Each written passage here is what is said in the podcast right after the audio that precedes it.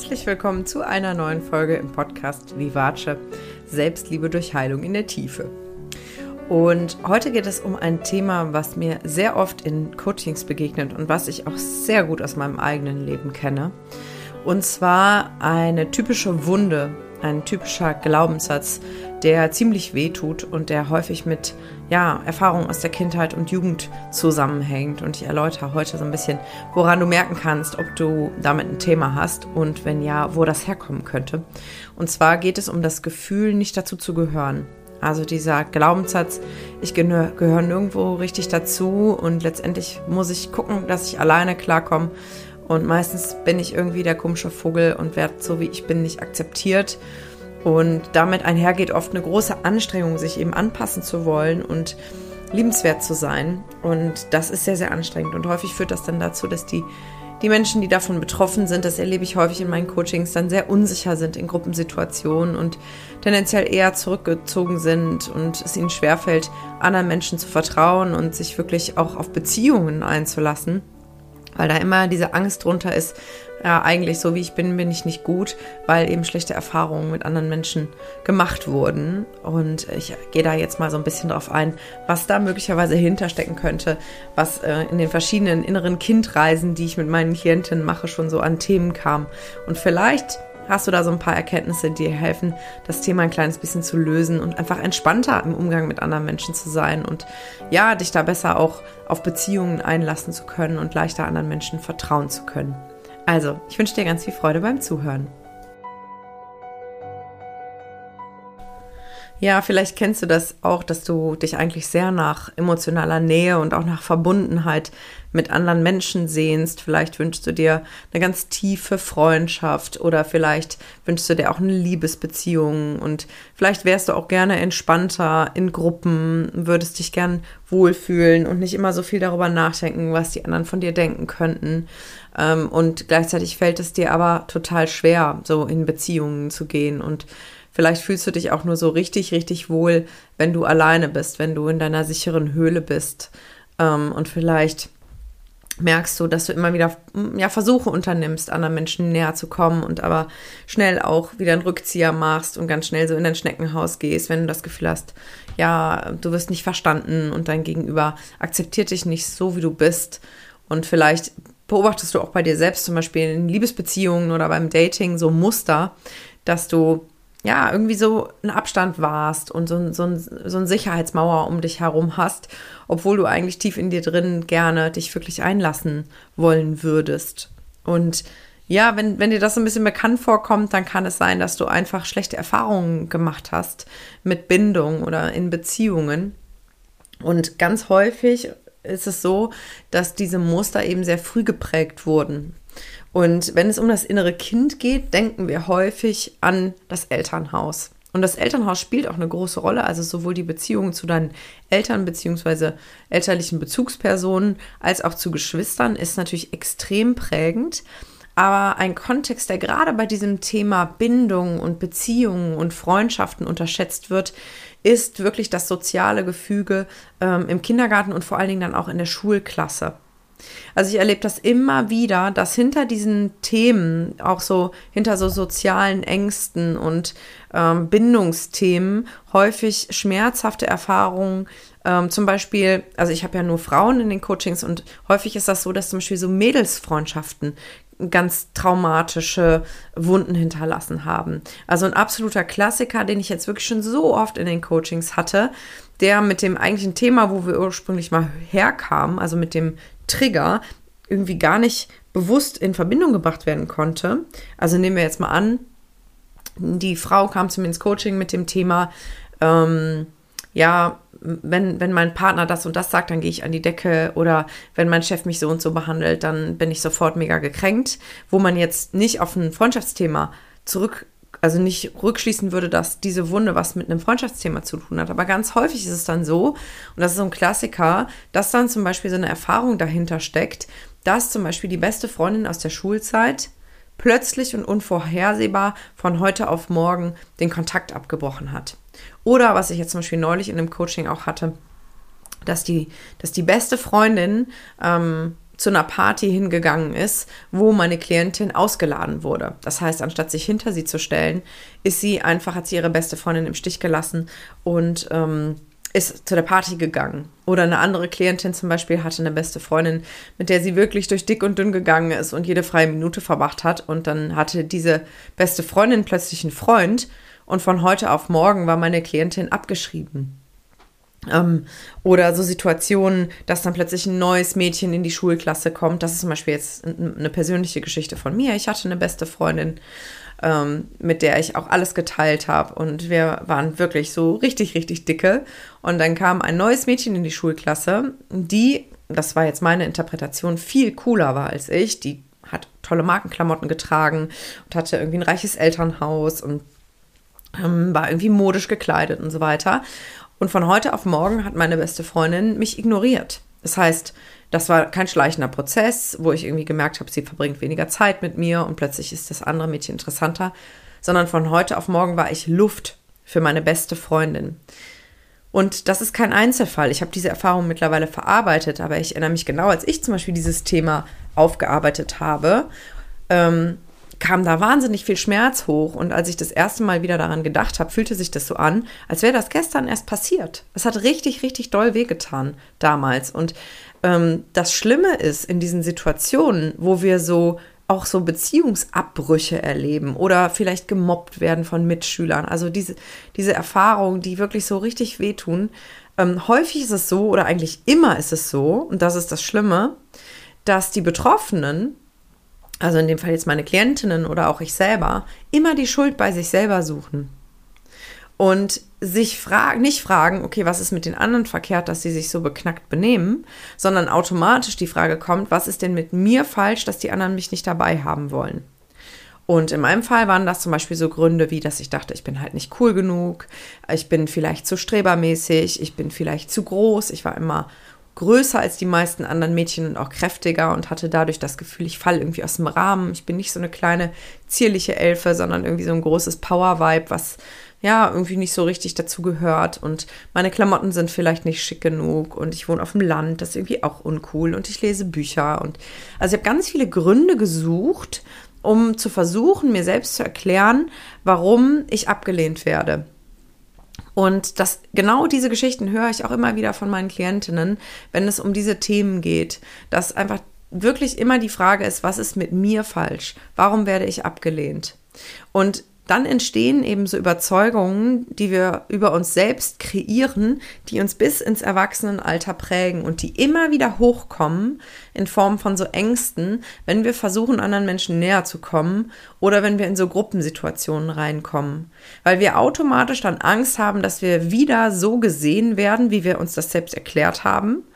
Ne, mal angenommen, du bist jetzt, keine Ahnung, 30 oder 40 Jahre alt und du gehst, gehst auf eine Geburtstagsfeier da sind ganz viele Leute, die du nicht kennst und nur ein paar wenige, die du vielleicht so locker kennst, dann kann es sein, dass die Erwachsene oder der Erwachsene in dir sagt, ja, komm, ist alles halb so wild, das sind bestimmt nette Leute, ich werde bestimmt akzeptiert und das wird bestimmt eigentlich ganz entspannt und wir können uns ja unterhalten.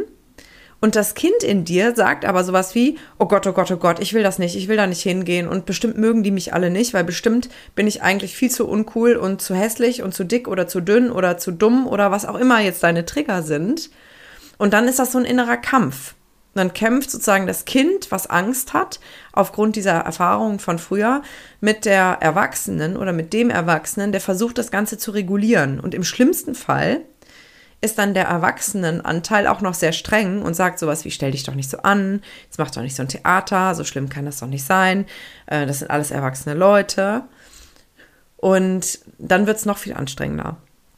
Und was wir eben machen mit der inneren Kindarbeit, und das ist was, was du auch für dich schon mal so ein bisschen probieren kannst, wenn du merkst, du hast damit ein Thema, ähm, dass du das Gefühl hast, du gehörst nicht dazu oder du wirst nicht so akzeptiert, wie du bist, ist, dass du in den Momenten, wo das hochkommt, wo du merkst, da ist eine Angst, dich einzulassen, da ist eine Angst, in eine Gruppensituation reinzugehen, ist, dass du wirklich dir vorstellst, du sprichst mit dem Kind in dir.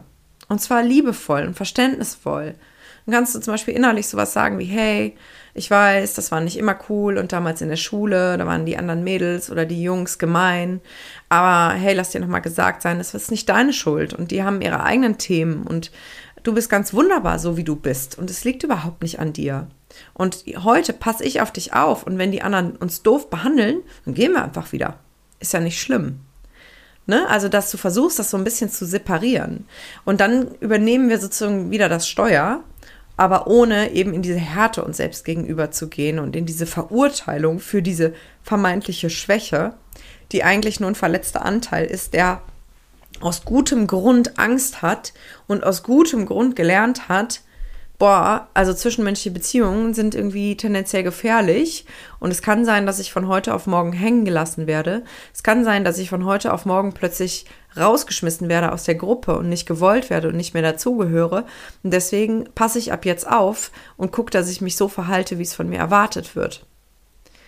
Und je bewusster dir diese Schleifen auch sind und je bewusster du auch wirklich das Kind in dir erkennen kannst, wenn es sich zu Wort meldet und je liebevoller du dann mit diesem Teil umgehst und sprichst, desto schneller können sich solche Themen auch lösen.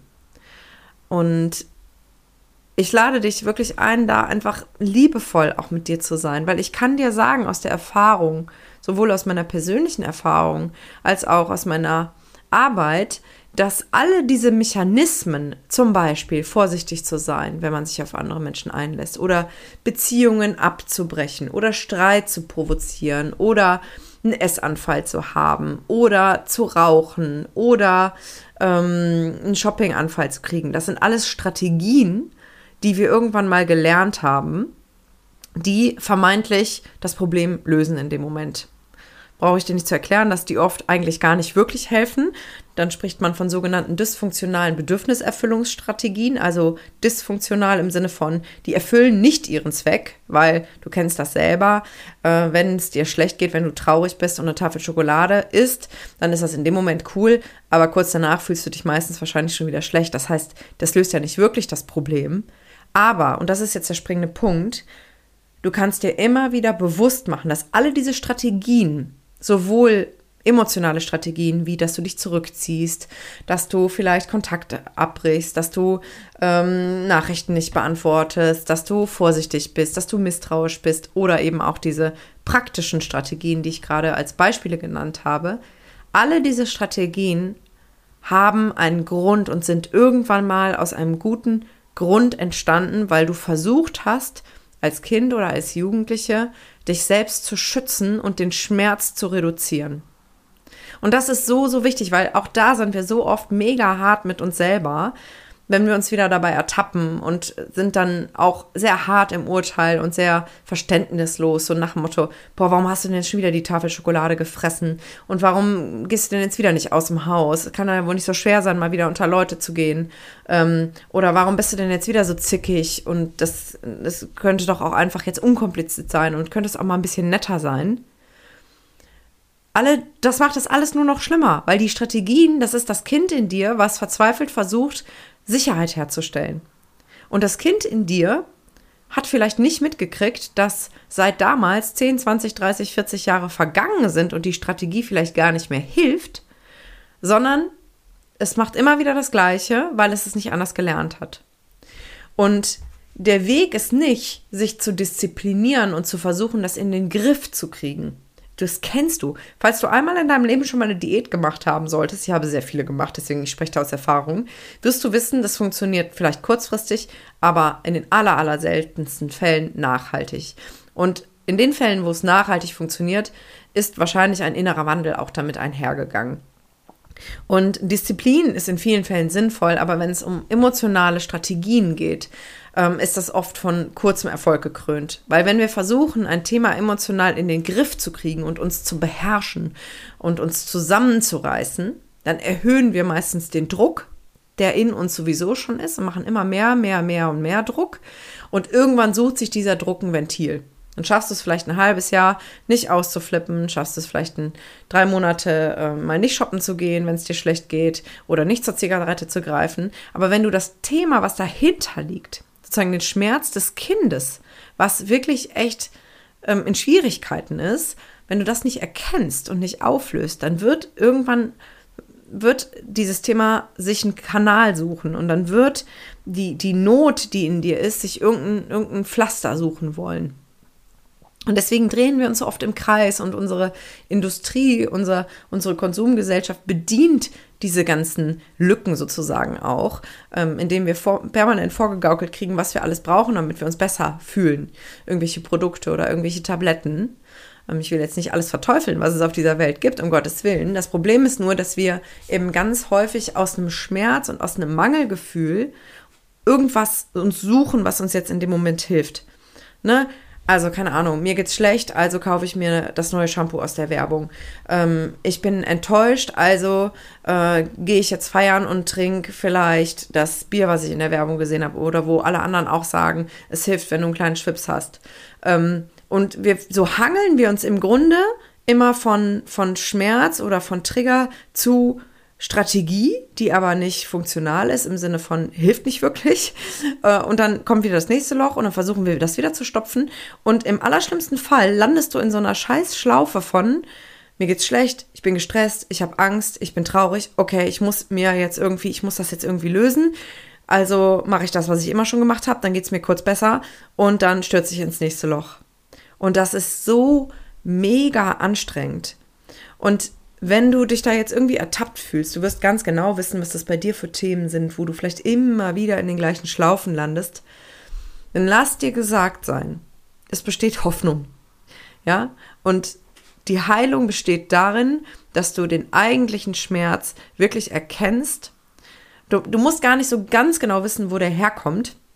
Das lässt sich auch nicht immer genau identifizieren. Aber was wir ja machen mit diesen Strategien, die uns ablenken vom Thema, ist, dass wir ja nicht fühlen wollen. Ne? Wir wollen es dann ablenken von dem eigentlichen Schmerz, weil es ja oft tierisch weh tut. Und der Schlüssel ist aber genau das. Also wirklich in das Unangenehme reinzuspringen, das zu fühlen und dann eben ganz liebevoll mit sich selber zu sprechen.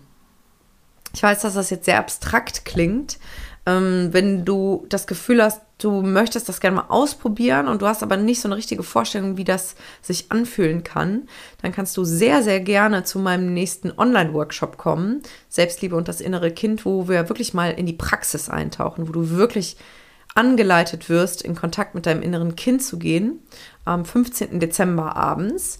Äh, das ist so eine Möglichkeit, da einfach mal reinzuschnuppern und ein Gefühl dafür zu kriegen. Aber Unabhängig davon ist es, wie gesagt, auch schon super hilfreich, wenn du einfach merkst, wann sich dieser Teil in dir meldet und wenn du dir vielleicht auch mal ein paar Gedanken über deine Kindergartenzeit oder auch über deine Schulzeit machst und ähm, eben auch das über das, was in freundschaftlichen Themen passiert ist, weil häufig konzentrieren wir uns auf die Themen mit den Eltern ähm, oder auch auf ähm, Liebesbeziehungen, so nach dem Motto, ähm, wann hatte ich meinen ersten Liebeskummer und wann sind vielleicht meine Bindungsmacken entstanden. Aber dieses Thema Freundschaften und auch ähm, sozialer Kontext in der Schule wird meines Erachtens häufig unterschätzt. Und das ist aber mega prägend, weil ich meine, im Normalfall gehen wir ähm, 12 ähm, bis 13 Jahre zur Schule, hm, viele, viele Tage im Jahr, verbringen da viele, viele Stunden mit immer den gleichen Leuten oder immer mit, ja, also über viele Jahre jedenfalls konstant mit den gleichen Leuten. Und das prägt. Deswegen auch Lehrpersonen prägen das, was die sagen. Ähm, aber wie gesagt, diese, diese gleichaltrige Komponente wird meines Erachtens oft unterschätzt. Also versuch vielleicht nochmal zu reflektieren für dich, was war denn so deine Rolle auch in der Schulklasse? Wie hast du dich da gefühlt? Warst du eher der Klassenclown oder warst du die Streberin oder warst du der Lehrerliebling oder warst du vielleicht ähm, die Faule? Also ich überspitze das jetzt bewusst sehr stark, ähm, damit du so ein Gefühl dafür kriegst, wo du dich am ehesten einordnen würdest. Ähm, und, und auch vielleicht einen Zugang dazu bekommst, was deine Glaubenssätze sind. Weil das ist natürlich sehr wertend, was ich da jetzt an Vorgaben gemacht habe. Aber ganz bewusst, damit du ähm, merkst, ach okay, das ist die Rolle, die ich mir selber vielleicht auch zuschreibe. Ich habe zum Beispiel, ich war immer das Lehrerkind und die Streberin, so in meiner eigenen Bewertung. Ne, meine Eltern sind ja Lehrer, das heißt, ich war, meine beiden Eltern waren auch Lehrer an meiner eigenen Schule. Und dadurch war ich immer automatisch ähm, in den Augen meiner Klassenkameraden bevorzugt von den Lehrern, weil die ja alle meine Eltern kannten. Und gleichzeitig hatte ich eben gute Noten und war dadurch eben, ähm, hatte ich den Stempel Streberin und das habe ich mir auch angezogen. Und das war so mein Selbstbild. Ähm, und bis ich das erkannt habe, dass ich das auch zu einem großen Teil selbst gemacht habe, dieses Bild, ähm, es sind viele Jahre vergangen. Also vielleicht hast du ein paar Impulse, ein paar Ideen jetzt nach dieser Folge, dass du da noch mal reinreflektieren kannst. Aber wie gesagt, mein Appell an dich heute ist, gib nicht auf, wenn du Themen hast, wenn du merkst, es fällt dir schwer, in Beziehungen zu gehen, es fällt dir schwer, dich auf Menschen wirklich einzulassen, dich in Gruppen wohlzufühlen, ähm, weil das kann man wirklich lösen. Das muss nicht immer so bleiben. Und da ist die Arbeit mit dem inneren Kind wirklich eine tolle Methode, um die Themen an der Wurzel zu lösen. Und zwar im Gefühl und da, wo es auch anstrengend ist. Ne, weil dein Kopf kann dir noch was erzählen, dass du jetzt erwachsen bist und dass es alles easy ist. Aber wenn das Gefühl nicht stimmt, fühlst du dich ja trotzdem unwohl. Und das macht dann alles kaputt. ja, du kannst dich natürlich auch sehr, sehr gerne mal bei mir melden, wenn du das Gefühl hast, du möchtest gerne mal in 1 zu 1 Coaching kommen, mal wirklich tief eintauchen in deine Kindheitsthemen und dich da nachhaltig von deinem Ballast befreien, um wirklich auch entspannt und offen und erwachsen auch in Beziehungen gehen zu können und da wirklich auch zu lernen, anderen Menschen wieder zu vertrauen und dich wohlzufühlen in Gruppen und einfach du selbst sein zu können und frei zu sein, frei auch von deinen eigenen Ängsten und Begrenzungen.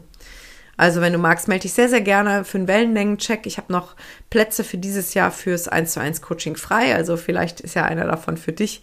Und äh, du gehst befreit in ein neues Jahr mit aufgelösten alten Themen. Das wäre doch mal was. Also, ich wünsche dir heute einen ganz wundervollen Tag und ich hoffe, du konntest für dich was mitnehmen. Und ich freue mich, bald wieder zu dir zu sprechen. Deine Lilian.